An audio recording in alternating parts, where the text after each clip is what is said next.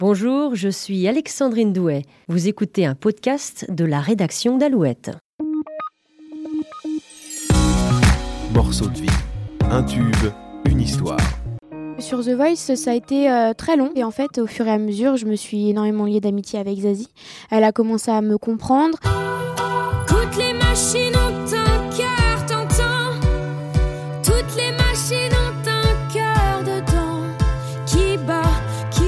Bonjour Maëlle. Bonjour. Toutes les machines ont un cœur. C'est un titre euh, qui a été composé par un duo prestigieux, Zazie, ton ancienne coach, et puis Calogero. Ils ont donc écrit et composé ce premier extrait de, de ton tout premier ça. album. C'est ça. J'ai eu beaucoup de chance et c'est vrai que euh, j'ai été très émue quand j'ai appris que, que Zazie euh, voulait écrire une chanson dans mon album parce que ça a été ma, ma coach euh, pendant très longtemps durant cette émission. On se rend pas compte, mais c'est quand même assez long. Et en fait, mutuellement, on s'est très très bien entendu. Elle m'a toujours accompagnée et j'ai trouvé ça très fort qu'elle m'accompagne encore sur, sur cet album-là. Qu'est-ce qu'elle raconte exactement? Cette chanson Ça parle euh, des nouvelles technologies, des, des bons, des mauvais côtés? C'est ça, en fait, c'est un peu une vision euh, extérieure que j'ai de la société avec cette montée en puissance de la technologie. Tous ces objets nous entourent et en fait, euh, ça a tellement pris une place dans notre société qu'on se dit que c'est carrément aussi important que nous en tant qu'humains. Et c'est ça, en fait, qu'elle raconte dans cette chanson, c'est qu'il y a plein de choses qui nous entourent. Et est-ce que justement, elle a un cœur cette machine? Est-ce que c'est quelqu'un derrière ça? Parce que ça a tellement pris une place euh, à côté de nous, c'est même autant important que nous. Donc c'est ça qu'elle raconte cette chanson. Derrière les selfies, les likes, il y a de, de vraies personnes, des ça. vies différentes, des bonheurs, des drames. C'est ça. Après, c'est pas une, une vision négative, hein. forcément. Moi, je les utilise aussi. hein. Je suis, voilà, je suis sur les réseaux sociaux, etc. Et c'est toujours un, un plaisir de pouvoir parler avec plein de gens, rencontrer plein de gens. Mais après, il y a, il y a beaucoup de côtés néfastes. C'est pas toujours évident. Et euh, il y a aussi énormément de, de d'harcèlement qui se fait sur ces réseaux-là. Donc c'est ça aussi euh, ce qu'elle dit cette chanson. Quand on a 18 ans, on a l'impression qu'on on est euh, né euh, justement avec ces nouvelles euh, technologies. Est-ce que c'est peut-être plus facile pour en parler, euh, pour les utiliser? Bah, en fait, je trouve que notre génération là, on est vraiment entouré de ça. À chaque fois que j'en parle avec ma famille, mes parents ils me disent "Oh, je vous envie pas." et c'est un peu une phrase voilà des gens qui des, des- de l'ancienne génération et en fait nous on a on a cette chance de vivre avec ça parce que c'est d'autant plus simple de, vivre avec ces technologies là, mais je trouve que comme on vit avec ça, c'est important que nous euh, à, à 18 ans ou à ou à, à, à 15 ans etc., on puisse en parler. C'est plus facile, je pense. Donc, Revenons précisément sur l'écriture de, de cette chanson. On le disait, Zazie, Calogero. Donc Zazie, c'était le, le texte? C'est ça. Zazie le texte et Calogero la musique.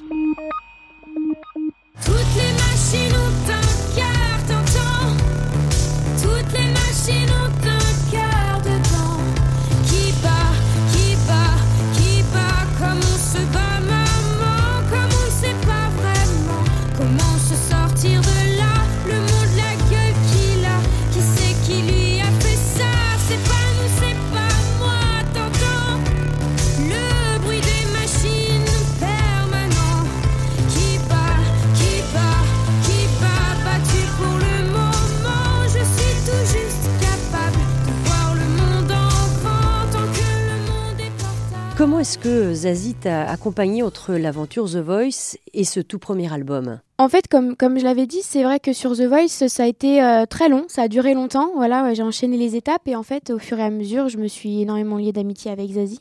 Elle a commencé à me comprendre et moi, j'ai, je débutais dans la musique, je me suis lancée un petit peu sur un coup de tête et en fait, euh, elle m'a guidée et je me suis posé mille et mille questions euh, au niveau de cet album-là, de quoi j'allais parler, quelle musique j'allais mettre, quelle mélodie.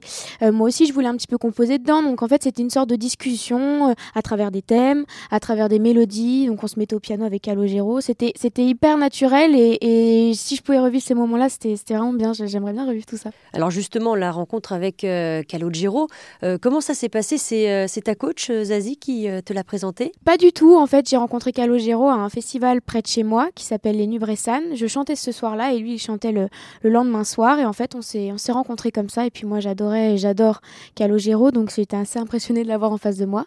Donc on a beaucoup discuté et en fait, euh, on s'est dit pourquoi pas, pourquoi pas travailler ensemble. Et puis en plus, euh, l'épouse de Calogero, Marie C'est Bastide. ça, Marie Bastide. Elle a écrit énormément sur mon album. Et en fait, elle est multifonction. Euh, Elle écrit en anglais, en français, euh, de tout, de n'importe quoi. Et, et j'ai eu beaucoup de chance qu'elle travaille euh, sur, sur, son, sur mon album parce que je trouve que c'est une femme extraordinaire et je la remercierai jamais assez pour tous ses textes et même les autres auteurs, Inès Barbier, Pierre Risse. Donc, euh, c'est il y a, il y a énormément de gens qui ont travaillé sur cet album-là.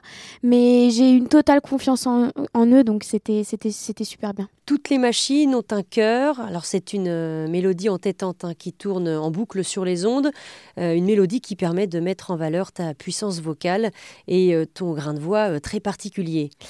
C'est vrai qu'elle est très entêtante cette chanson. À chaque fois que je croise quelqu'un, il me dit j'ai ta chanson dans la tête. Elle reste un peu dans la tête parce qu'elle elle, elle recommence un peu indéfiniment et juste à la fin ça se calme un petit peu parce que c'est juste ma voix qu'on entend et en fait c'est ce qu'on a voulu faire aussi. C'était pour qu'elle reste dans la tête et qu'on comprenne vraiment vraiment les mots et les paroles, ce qu'elle voulait dire parce que je trouve qu'elle a un message très fort et c'est hyper d'actualité. Donc euh, donc je voulais vraiment qu'on entende ma voix et en même temps que qu'elle reste dans la tête quoi. Avec Calogero, avec euh, Zazie, vous avez tout de suite senti que c'était celle-ci qu'il fallait euh, envoyer en premier pour que le public accroche. C'est ça, mais c'était plus aussi une question de. Je trouvais que l'histoire, elle était belle parce que Zazie, elle m'a accompagnée voilà, sur The Voice et je trouvais ça beau de commencer justement par une chanson où Zazie l'a écrite avec Calogero euh, qui l'a composée. Je trouvais ça beau, de...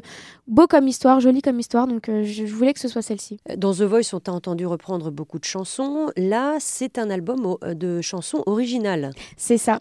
C'est vrai que ça fait bizarre de, de chanter ses propres chansons sur The Voice. C'est que des reprises et euh, je suis toujours très intimidée de les chanter devant tout le monde. Et là, je suis vraiment très fière. Je, je suis enfin Maëlle qui a ses propres chansons, qui dit des choses. Et euh, c'est vrai que ça fait, ça Un album dans lequel, euh, du haut de tes 18 ans, tu abordes beaucoup de thèmes très différents, des thèmes qui euh, te tiennent à cœur. Bah, en fait, je trouve que en tant qu'artiste, on a cette chance-là de pouvoir dire des choses fortes dans des chansons. Et, euh, et, en fait, moi, je trouvais ça intéressant de, de, donner un petit peu mon point de vue parce que moi, je suis pas là pour faire la morale de quoi que ce soit euh, au niveau de mes textes. Je suis plus là pour euh, montrer un peu ma vision extérieure, même de mes amis, euh, de la société en elle-même, euh, avoir des points de vue un peu divergents. Et c'était ça que je voulais dans cet album-là, c'était que les gens écoutent et se rendent compte que c'est vrai, on arrive à se retrouver là-dedans et que ça parle pas que de moi, de de ma vie, de mon enfance, de mes amours. Je voulais qu'il y ait des choses où les gens puissent se, retrouver et, qu'ils sachent de quoi ça parle. Le public euh, t'a découverte avec euh, l'émission euh, The Voice hein, au fil des épisodes, hein, si on peut dire. On a l'impression euh, eh bien, de te connaître déjà par cœur.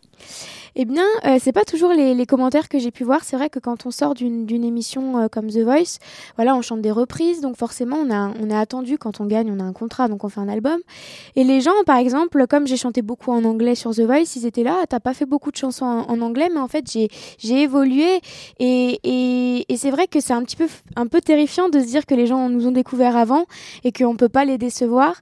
Donc j'avais vraiment une part de moi qui était très angoissée à l'idée que les gens qui m'ont suivi sur The Voice écoutent mon premier album et me reconnaissent justement à travers ces chansons qui sont vraiment, qui sont vraiment moi. Et donc dans cet album, des chansons euh, en français pour la plupart. Peut-être que quand on chante en français, on a l'impression euh, de se livrer un peu plus? C'est ça parce que les gens comprennent euh, dix fois mieux euh, le sens, c'est plus simple et puis et puis même on peut, on peut- moi c'est plus facile pour moi de me livrer à, à travers des chansons en français forcément. Donc euh, donc oui, le français c'est important pour moi dans cet album là. Euh, Qu'est-ce que tu retiens de ton euh, aventure dans The Voice? Je retiens un peu toutes ces belles rencontres. C'est vrai que, en fait, moi, toute ma vie, elle a un petit peu changé parce que je me suis lancée là-dedans sur un coup de tête totalement euh, par hasard. Et en fait, j'ai travaillé ma voix là-bas, j'ai travaillé la musique avec plein de professionnels. Donc, c'était quand même assez différent de ce que j'avais l'habitude de faire dans ma chambre, chez moi. Donc, je, dirais ça, d'avoir appris tellement de choses et d'avoir évolué grâce à cette émission-là. Je me sentais, j'avais un petit peu plus confiance en moi et je me sentais mieux.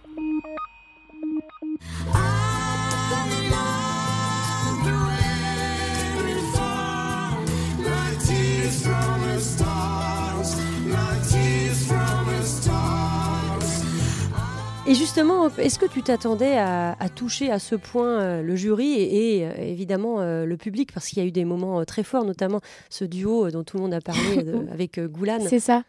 Euh, en fait, je m'y attendais pas du tout. Euh, moi, je vraiment, j'y allais comme ça, les mains dans les poches, sans avoir pris de cours de chant, alors qu'il y avait des gens qui chantaient tellement bien. Donc, je me sentais un peu intimidée. Et en fait, euh, quand j'ai vu tout- toutes ces étapes passer, même le duo avec Goulan, je me suis dit, il se passe quelque chose.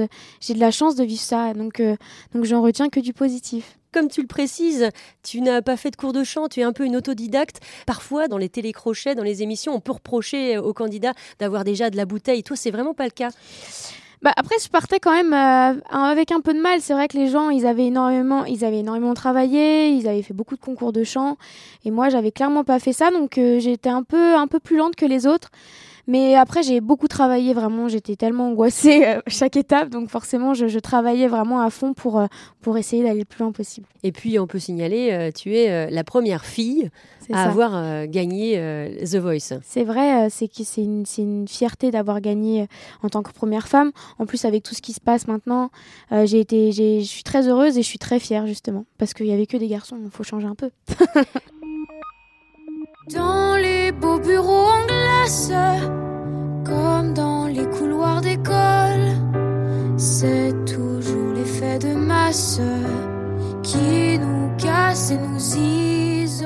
L'effet de masse, on- on- tu évoquais tout à l'heure, hein, le, le harcèlement scolaire, ça c'est l'une des chansons qui te tient particulièrement à cœur. C'est ça, c'est une très belle chanson parce que en fait, elle, elle se met des deux côtés, euh, c'est-à-dire du côté de l'harceleur, du côté aussi de la victime. Et je suis pas là euh, à faire une morale, euh, ne faites pas ça, parce qu'en fait, on l'a tous déjà fait. Elle le dit ma chanson euh, clairement. euh, et mais en fait, c'est plus pour se rendre compte de, de la puissance des mots, de, de l'importance de ce qu'on, de notre langage. On peut dire des choses tellement blessantes que ça peut aller très loin. Et juste cette chanson, elle, elle met un petit peu en garde pour dire faites attention à vos mots. Et c'est pour ça qu'elle me touche particulièrement. Justement, auprès de Calogero, tu as dit voilà, il y, a- ces thèmes que je souhaite aborder.